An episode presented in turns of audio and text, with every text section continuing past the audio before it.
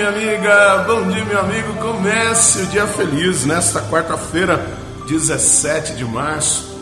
Desejo uma quarta-feira maravilhosa para você, para sua família, que você possa exercer o seu melhor, promover a vida, defendê-la, promover a vida do seu irmão, da sua irmã, defendê-la, defendê-lo. Essa é a nossa missão, esse é o nosso momento de podermos louvar e bendizer ao Senhor e como? Construindo uma sociedade do bem. O evangelho de hoje está em João, capítulo 5, versículos de 17 a 30. Naquele tempo, Jesus respondeu aos judeus: Meu pai trabalha sempre, portanto também eu trabalho. Então os judeus ainda mais procuravam matá-lo, porque além de violar o sábado, chamava Deus o seu pai, fazendo-se assim igual a Deus. Tomando a palavra, Jesus disse aos judeus: Em verdade, em verdade vos digo, o filho não pode fazer nada por si mesmo. Ele faz apenas o que vê o pai fazer. O que o pai faz, o filho faz também. O pai ama o filho e lhe mostra tudo o que ele mesmo faz. Ele mostrará obras maiores ainda, de modo que ficareis admirados. Assim, como o pai ressuscita os mortos e lhes dá a vida, o filho também dá a vida a quem ele quer. De fato, o Pai não julga ninguém, mas ele deu ao Filho o poder de julgar, para que todos honrem o Filho, assim como honram o Pai.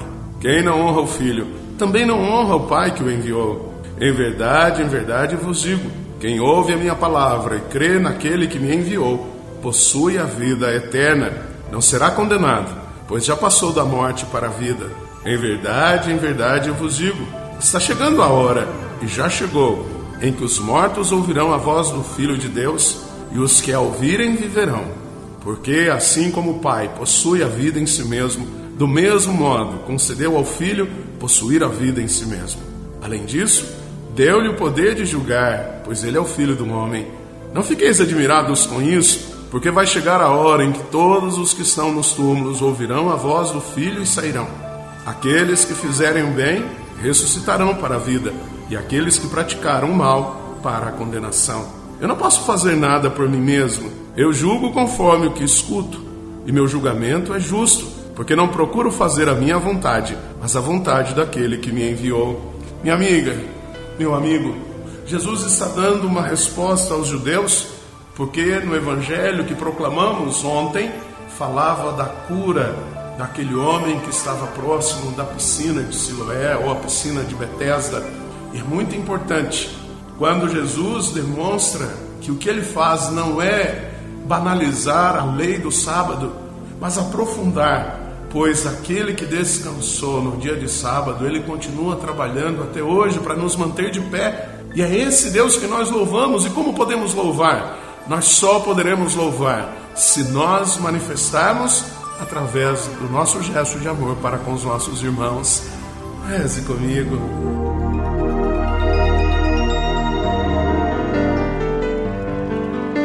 Pai nosso que estais nos céus, santificado seja o vosso nome, venha a nós o vosso reino, seja feita a vossa vontade, assim na terra como no céu. O pão nosso de cada dia nos dai hoje, perdoai-nos as nossas ofensas, assim como nós perdoamos a quem nos tem ofendido, e não nos deixeis cair em tentação, mas livrai-nos do mal. Amém.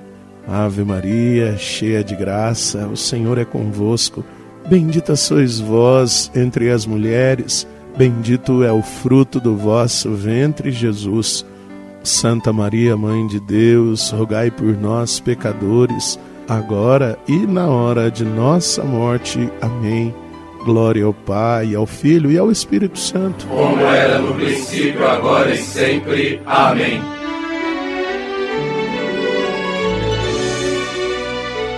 Minha amiga, meu amigo, Jesus curou aquele homem e hoje revela que a sua ação é seguir os passos do seu Pai, o nosso Pai. Por isso também sigamos promovendo a vida e que Deus fortaleça os nossos passos.